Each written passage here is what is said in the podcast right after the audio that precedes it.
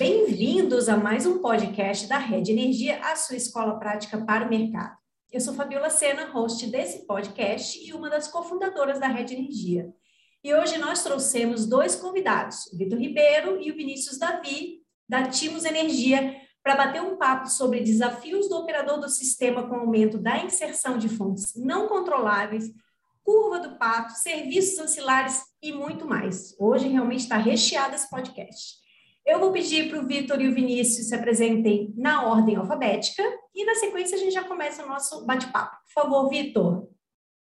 Olá, bom dia, boa tarde, boa noite. Meu nome é Vitor Ribeiro, tenho 25 anos no setor elétrico e, nos últimos anos, como gerente de regulação aqui na Timos Energia. Olá, bom dia, boa tarde, boa noite. Meu nome é Vinícius Davi, sou engenheiro mecatrônico pela Unicamp, trabalho como analista de mercado na Timos Energia há quatro anos já. Obrigado pelo convite, Fabi. Obrigada a vocês, a Timos sempre presente aqui no nosso Redcast. E eu, faz algumas semanas, o Vitor me passou para dar uma olhadinha aí no Timos Research do mês de março. A gente estava discutindo, a gente sempre conversa, né, Vitor, sobre eventos interessantes, coisas interessantes do nosso setor. E ele me passou para eu dar uma olhadinha no Timos Research, eu achei extremamente interessante. E eu queria então já começar, Vitor, o que é o Timos Research? E é, que tipo de análise vocês fazem? Tem análise que você tem todo mês? Tem algumas que são extraordinárias? Conta como é que é o sistema. Bom, o Timos Research é, é um relatório mensal que é publicado pela Timos Energia, já tem mais de um ano, talvez esteja na 14ª edição. É, esse relatório são os assinantes, né? Os assinantes pagam para ter acesso a esse relatório e é feito todo mês também uma live. Então, os assinantes têm acesso à live e mais recentemente a live passou a ser aberta. Então, no YouTube, né? Qualquer um pode assistir, mas para ter acesso ao relatório ele, ele é só assinante. E é um relatório produzido por, por por analistas, por especialistas, por gerentes, inclusive nosso presidente o nosso diretor, o presidente João Carlos e o diretor Alexandre Viana, às vezes eles publicam também artigos. E como é que é a divisão, né? O Team Research ele tem uma, uma de destaque, que é sempre um, algo mais relevante que aconteceu naquele mês. Então, por exemplo, Vinícius, que vai falar daqui a pouco, ele escreveu no último Team Research é, uma onda de calor que aconteceu em 25 de fevereiro, e ele vai explicar aqui ao longo do dia. É, tem a parte internacional, inovação, né? inovação geralmente eu escrevo, é, na última edição foi sobre a inserção de baterias no, no elétrico, tem a sessão de regulação, e comenta a regulação diária, né? todas as consultas públicas que saíram, audiências públicas, resoluções que foram publicadas. Tem uma sessão de, de mercado, que é sobre a evolução de preço, tem uma, tem uma projeção de preço também spot, né? E uma parte de suprimento. Basicamente é isso. Vitor, eu não sabia que essa live era aberta. É mesmo? É mesmo, é aberta. Olha, então isso já é uma dica maravilhosa aqui para os nossos ouvintes e nossos alunos da Rede Energia, porque o conteúdo é riquíssimo. Eu tive só assim, essa degustação do mês de março e gostei muito.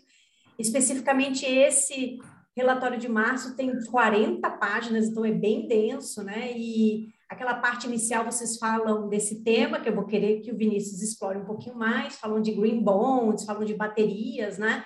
E esse evento operativo que aconteceu no dia 25. Foi 25 de janeiro ou fevereiro, Vinícius? A janeiro. Janeiro, ah, é. né? Janeiro. Ah, então foi janeiro. É. E o que, que aconteceu nesse dia final? Qual foi o evento aí? Então, como o Vitor ele comentou, a gente passou por uma onda de calor bem forte aqui no sul e sudeste no começo do ano, né? Até então, dia 25 de janeiro foi o recorde da carga do sistema interligado. Aí esse recorde ele foi batido agora em março, mas até então, dia 25 foi o momento que a gente teve a maior carga do sistema.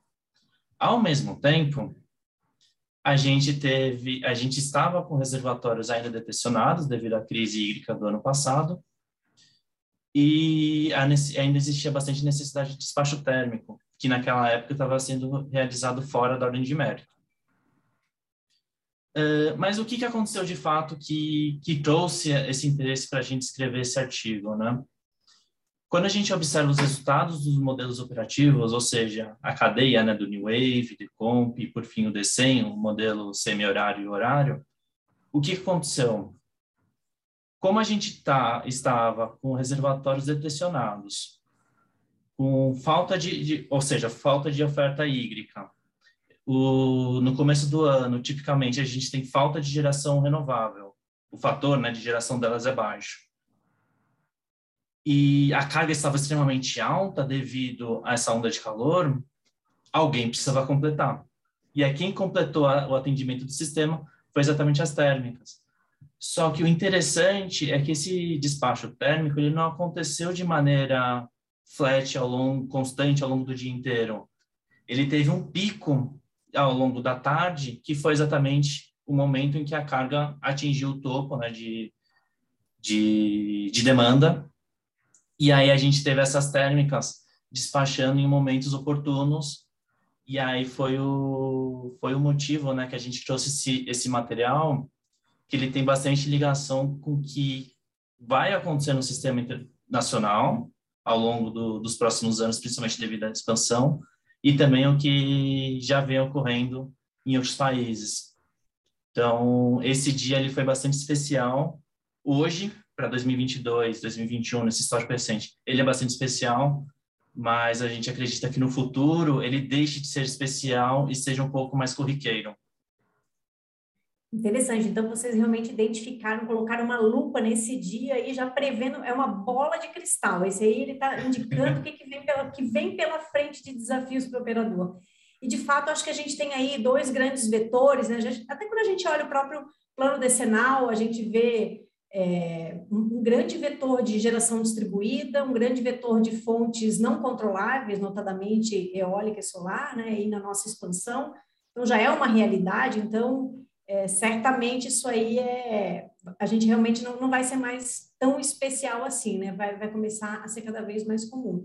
E aí, Vitor, queria te perguntar uma coisa, você que eu sei a gente até é, republicou né, um material seu, um artigo seu, acho que foi de 2019 ou 20, sobre a curva do pato na Califórnia, né, que você explora muito as rampas, está muito interessante aquele artigo, foi uma análise que já está, não é tão atual, acho que foi 2020, setembro de 2020, né? E é uma análise que não está tão atual, mas assim, para o Brasil é atualíssima, né? Porque, de certa forma, aquele evento lá ele tem alguma similaridade com o que aconteceu nesse 25, ou não, são eventos que não tem nada a ver. Esse evento da Califórnia foi algo distante do que a gente está vivendo aqui. É, eu vou, separar a resposta em duas partes, né? Então, tem uma onda de calor que o Vinícius falou, e aí o ponto de atenção é que a onda de calor, então onde a, a, a solar produz mais, que é no meio do dia, né? Então tende a, a solar, né? Ela contribuir fortemente para atendimento à carga. E o que acontece? O preço, o preço cai. Então vai ficar uma situação assim, onde a solar vai produzir mais e o preço horário vai estar baixo, né? Então fica um dilema para frente que vai acontecer. Agora, a, aí vão separar a, a, a, resposta. Ondas de calor têm sido percebidas, tá? Então, na Austrália, é, tem um site que monitora essas ondas de calor, e até naquele, nesse artigo da Califórnia também eu comentei que o operador ele, ele faz projeção tanto de temperatura e de carga para cada 10 minutos, 15 minutos, então o operador está acompanhando. Então, nesse artigo que eu escrevi, teve aquele blackout do dia 17 de agosto de 2020, é, que foi assim, né? Teve uma onda de calor, aí teve a, a, produção solar atingiu um nível muito alto, e aí o que acontece? A, a, teve um decréscimo muito rápido no final do dia, e as pessoas, como estava muito calor, as pessoas não quiseram é, desligar ar-condicionado, tudo. E aí lá tem um programa de resposta à demanda muito bom, em termos assim, de 2 GB. Só que as pessoas não cumpriram com a redução de desligado, que é, inclusive os consumidores residenciais participam da resposta à demanda. E aí, para piorar, a, a Califórnia não tinha fontes despacháveis para responder naquele momento. Então, teve aquele blackout. Agora, é claro que tinha naquele momento algumas restrições, teve incêndio e tudo. Mas, assim, aí a, a lição que, que, que traz aqui para nós é, primeiro, a não demonização das fontes despacháveis, né, que lá, lá na Califórnia teve uma série de desligamentos de usinas nucleares. É, como as usinas nucleares ficam no litoral e, e, e soltam uma descarga de água quente, aí mistura no oceano, então algumas fecharam, né? algumas térmicas a carvão, então aquelas termoelétricas que foram desligadas poderiam ter suprido esse, esse evento. Então, nesse artigo aí, eu, eu revisitei o estudo de planejamento da Califórnia nos últimos cinco anos, e aí lá no artigo eu coloco, tem vários avisos assim que foi dado, ó, vocês estão substituindo fontes despacháveis por mais fontes é, intermitentes, porque a Califórnia tem uma meta muito agressiva de descarbonização. E aí o operador ele foi avisando, né? Tanto o operador como um outro, uma outra agência independente, ó, está aumentando o seu risco de, de, de colapso do sistema e tudo. Eu resgatei essa visão e, e então é isso, assim, é, em termos separando a resposta, é, existe a curva do pato, que a gente vai comentar, né? A curva do pato é o acréscimo de fonte solar, por exemplo, que aumenta a carga líquida. A carga líquida é a diferença da carga menos a geração da intermitente. E essa carga líquida fica nervosa, então a partir das 18 horas você precisa de, termoelétricas de rampa. Ainda não existe indício que a que a curva do pato acontece aqui no Brasil, mas a gente tem atenção nesse efeito que o Vinícius falou, né? Desse, essas ondas de calor, como isso vai refletir nesse momento para as idades solares, bem no momento onde mais está produzindo, o preço está baixo. E aí depois eu comento um pouco mais das outras perguntas, a curva do pato da Austrália e, e depois a consulta pública 83. Se você quiser falar um pouco mais da curva do pato agora, eu acho que agora é a hora, porque uma pergunta até que eu fiz para você outro dia, né? Poxa, a Austrália está com um programa grande lá, até o Elon Musk, né? Que tem lá no, na, no sul da Austrália, né? Ele tem uma Virtual Power Plant que ele está estruturando, eu não lembro se são 300 megawatts, então um projeto bem ambicioso, né? Acho que vai ser a maior VPP aí do mundo. E assim, é, isso já sendo verificado, esse comportamento né, de, de curva do pato em outros países ou ainda é algo que está bem só na Califórnia? Perfeito. Aí, assim, teve na Califórnia, né, começou o movimento, a partir de 2015, a curva líquida começou a, a aquela barriga da, do pato, né, começa a cada vez ficar mais profunda, e isso aumenta, então, lá na Califórnia, nesse dia do desligamento, que foi dia 17 do 8, seria necessário uma rampa de 15, entre 15 e 20 gigawatts de fonte despachável, eles não tiveram. E lá e na, Austrália, a, começou a ter essa curva do pato na região sul, né? Então, por exemplo, no dia 21 de setembro de 2021, teve um pico de produção solar que gerou uma, uma demanda negativa e um preço exposto negativo. Então, isso significa o quê? Né? O preço spot negativo aqui é, indica que você tem que botar ali uma, uma bateria. Então, então a, a, acontece aquele efeito que o Vinícius falou no, no artigo dele, né? que quando o solar está mais produzindo, o preço spot está tá zero, está negativo. Né? Então, acho que vai ter um, vai ter um boom, né? acho que vai das fontes é, que são híbridas, né? então você uma solar e você ter uma bateria do lado, ou o próprio empreendedor ter, ter instalar. Né? Então, um ponto interessante, até que eu comentei no time do Research, no, no meu artigo, é a importância de avançarmos tanto na precificação nodal, na nossa precificação do preço spot, que nos, em outros, pra, outros países, o empreendedor ele pode colocar baterias nesses locais. Olha, está vendo que, que tanto a formação de preço está dando um preço negativo, né? Então, isso, e aqui ainda dá um pouco, é, se você for procurar quais locais para colocar bateria, ainda tem uma certa dúvida, assim, você tem que consultar as áreas técnicas da distribuidora, onde está, mas assim, não está claro, não está evidente. É, quanto mais esse, esse, sinal de preço ele for refletir né, a, a realidade, mais transparência e melhor você indica para o empreendedor onde ele vai se localizar, né? Vinícius, você queria falar? Assim, é só, acho que é um ponto interessante, na verdade são dois. O primeiro é que o Vitor ele comentou da rampa, que chegou por volta de 20 gigas. A título de comparação, 20 gigas é mais ou menos o que a gente tem de térmica no sistema do Brasil. Pensando que a Califórnia é um estado dos Estados Unidos e a gente está falando do Brasil como um todo. Uh, então, assim, se a, se a, gente, como Brasil, como país, fosse tentar atender isso, a gente precisaria basicamente despachar todas as térmicas que é um, na nossa visão, é um absurdo, né? É uma necessidade extremamente alta. E aí o segundo ponto é que como a gente espera, né, que a, o, exista um crescimento econômico e um crescimento da carga como um todo, da carga bruta, né, o consumo total dos consumidores, essa demanda de 20 gigas, na verdade, ela vai começar a crescer. Então, se hoje é 20, amanhã, como vai ter um crescimento da carga, vai ser 22, 24. Então, aí, aí volta no que o Victor comentou inicialmente. Você está desligando usinas despacháveis que te dão a segurança de fazer esse tipo de atendimento, sendo que no futuro, pelo próprio da evolução econômica, você vai precisar mais delas, né? Então, é um, é um ponto bastante interessante e que no Brasil a gente deve ver isso também até meados de 26, que é aquele momento que termina a expansão da, da expansão massiva das fontes renováveis devido à mudança de lei, né, do incentivo. E aí até lá a gente deve ter algum incremento bastante desse tipo de efeito, né? Então é, é bastante interessante de acompanhar.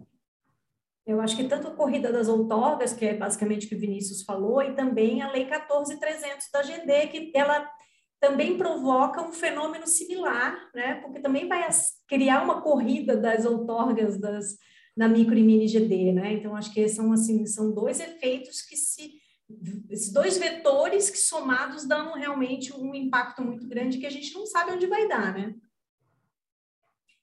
Muito bom. Agora eu queria saber do Vitor uma coisa, que é um tema que eu adoro, que é serviços ancilares. A gente fala em rampa, a gente fala em segurança, estabilidade do sistema, a gente fala em serviços ancilares.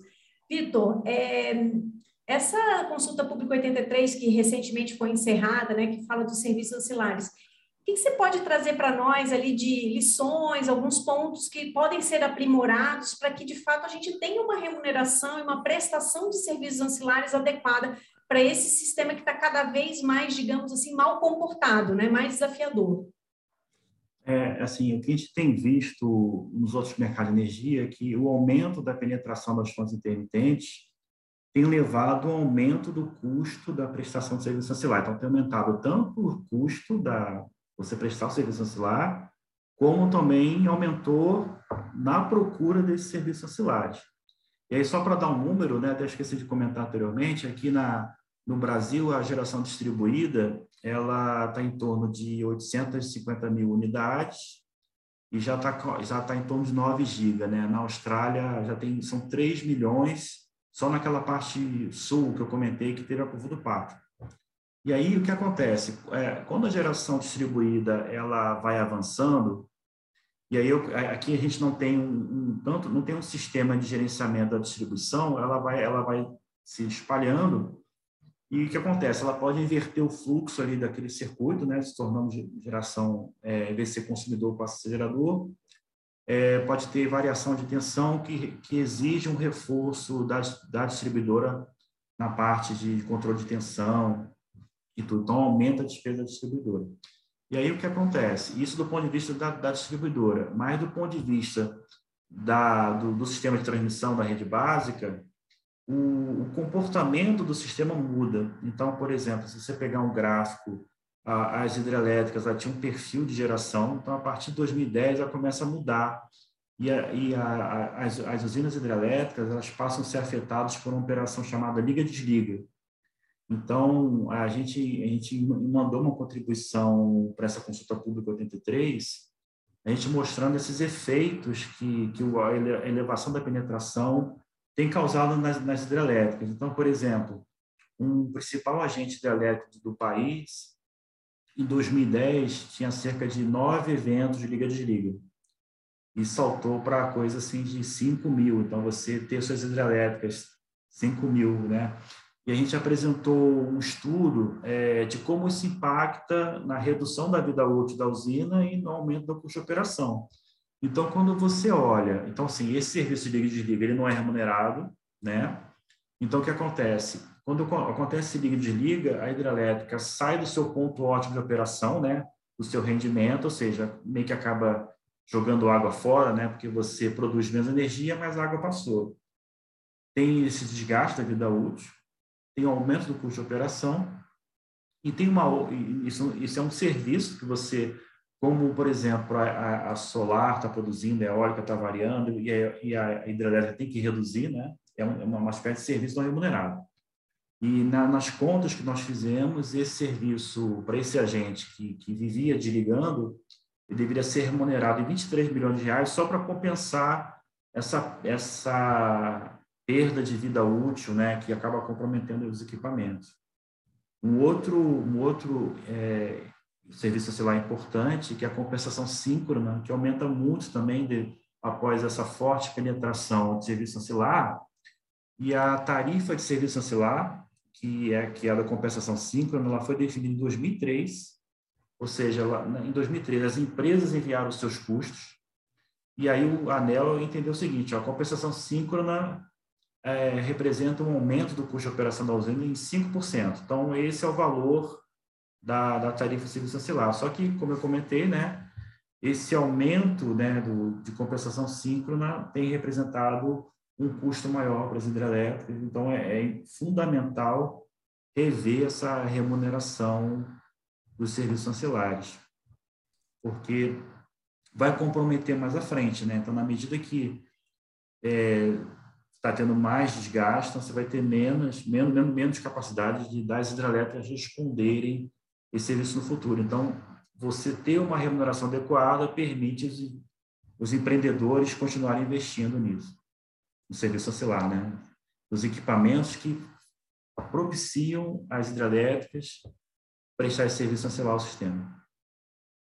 É, você está falando aí do serviço liga e desliga das hidrelétricas, mas se você pega uma termoelétrica flexível, liga e desliga não dá, porque isso aí você o fabricante que fez a turbina, ele tem um número máximo de liga e desliga que você pode fazer na máquina, enfim, você começa a diminuir até a vida útil, né? A gente fala assim que esse tipo de coisa não estava no script, né? Então, fato é que a gente precisa rever mesmo. O nosso modelo precisa ser totalmente revitalizado para é, para acomodar esse tipo de coisa. Até no próprio PL 414 a gente tem lá um mercado de serviços ancilares apontado né, como uma possibilidade que talvez seja aí um remédio para esse tipo de necessidade sistêmica né, no futuro, que é até imprevisível o quanto que a gente vai precisar, né? É, você lembrou bem, né? Porque assim, a hidrelétrica ela tem uma facilidade de, de excursionar né, melhor, e a termoelétrica não tem essa condição de ficar desligando, né? Ela tem, exige uma preparação maior né, e tudo. Mas o que tem acontecido é despachos específicos para recompor reserva operativa, né? Então, as hidrelétricas manter aquele nível de reserva de potência operativa para responder à variabilidade das eólicas. Então, assim, as, as, as termoelétricas meio que acabam também auxiliando de uma outra forma a recomposição dos serviços ancilares. Né? É, outro dia a gente até fez um, um, material lá na Rede Energia que a gente falou, olha, tem serviços ancilares que não são nem remunerados, tem serviços ancilares que não são remunerados, serviços ancilares que são mal remunerados e serviços ancilares que são remunerados, né? Então, acho que, de fato, precisa dar uma revisada geral nisso. E, e se você tocou muito importante no PL 414, prevê uma solução de mercado. Então, nessa contribuição que a TIM nos mandou para a consulta pública, a gente propôs assim uma fase de transição, assim, então é, essa solução de mercado seria anos, mas uma fase anterior, primeiro, é, tanto os agentes como o regulador, eles precisam conhecer os reais custos na prestação de serviço ancilar.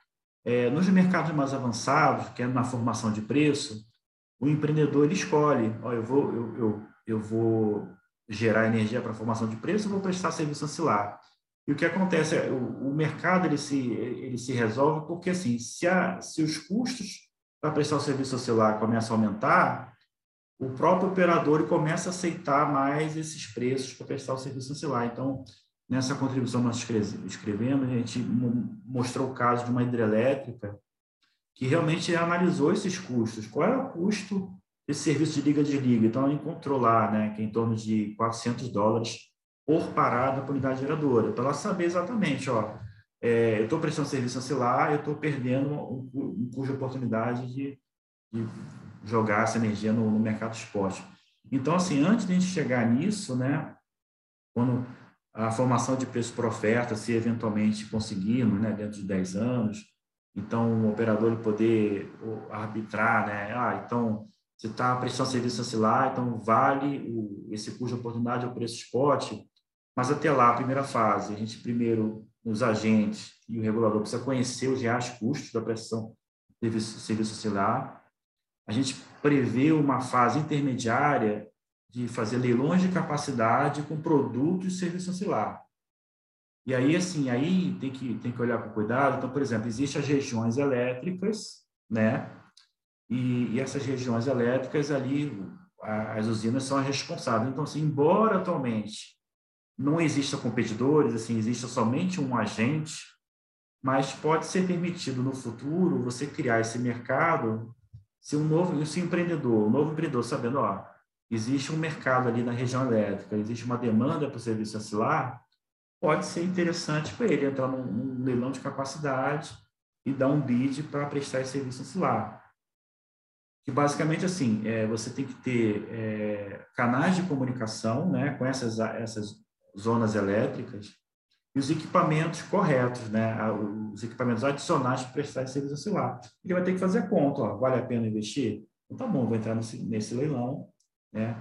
É uma forma de, de, de valorizar, assim, então os empreendimentos existentes hoje têm uma remuneração muito baixa, mas tem que pensar no futuro numa transição que permita, nesse leilão de capacidade, tanto esses agentes revalidar o seu serviço com novos agentes entrarem também.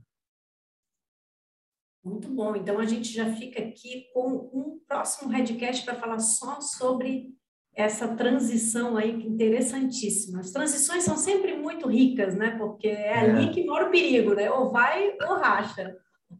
É. Muito bom. Gente, agora eu queria pedir para vocês as considerações finais, que a gente já está no finalzinho. Vinícius, seus, suas considerações, seus comentários finais e depois o Vitor. Bom, então, acho que eu, alguma, algumas considerações que são bem interessantes de fazer é que, como a gente comentou, esse dia 25 de janeiro, apesar de ter sido um dia bem atípico, o que a gente entende aqui na Timos é que ele vai se tornar mais recorrente. E qual é o problema disso, né? Que quando a gente começa a ter essa recorrência, esse aumento da curva do pato, os próprios geradores vão ter problemas. E aí eu não quero nem entrar no mérito dos geradores hidráulicos, dos térmicos, que foi essa discussão toda que o Vitor fez anteriormente.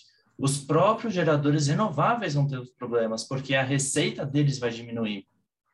Então, eu acho que o, o ponto, e aí o objetivo final do artigo foi mais nessa linha, era de falar, ó, oh, temos um problema, precisa solucionar. Quem vai solucionar esse problema é uma ótima questão, mas o mundo está passando por isso, a gente vai passar por isso, e a gente tem que começar a ser propositivo e não esperar começar a dar os problemas e aí começar a gerar encargo, gerar soluções paliativas, né? A gente tem que solucionar isso de maneira antecipada tanto para o bem dos próprios geradores, que é, eles são os, os principais né, interessados, mas também o próprio país, que aí, eventualmente, dependendo da solução que for dada, quem vai pagar a conta é a gente, como consumidor final, né? Acho que esses são os pontos principais que a gente queria trazer nesse artigo e levantar a bola da discussão, né? É perfeito, assim, até na linha do que o Vinícius falou, né, as renováveis intermitentes, né, elas são imbatíveis em termos de preço, é, sem dúvida, né, só que a, a sua penetração, ela causa, né, é, efeitos, né, de mudança de perfil de operação, né, que rebate nos outros empreendimentos. E isso precisa ser é, acompanhado, né, até como o Vinícius falou, para evitar custos desnecessários que rebatem nos consumidores. É, existem soluções de mercado, os outros países é, lidaram com isso, estão lidando com isso. Existe uma fase de transição que, que a gente precisa se adequar, e aí eu, eu convido todos né, a, a, lerem a Consulta Pública 83, né, que, que é um bom exemplo né, do que pode acontecer nos serviços ancilares. E aí a gente continua à disposição aí para responder perguntas. E também lê o, o próprio Timos, Timos Research, né? É, não lê só consulta não, lê nosso, nosso material também. Claro, claro. Muito bom, gente. É assunto que não falta. O setor elétrico toda semana tem assunto novo e a gente gosta muito de discutir, de conversar sobre. E a Timos é super bem-vinda, a equipe toda sempre muito qualificada, muito estudiosa, então é um prazer. Muito obrigada pela presença de vocês. O nosso bate-papo chegou ao fim.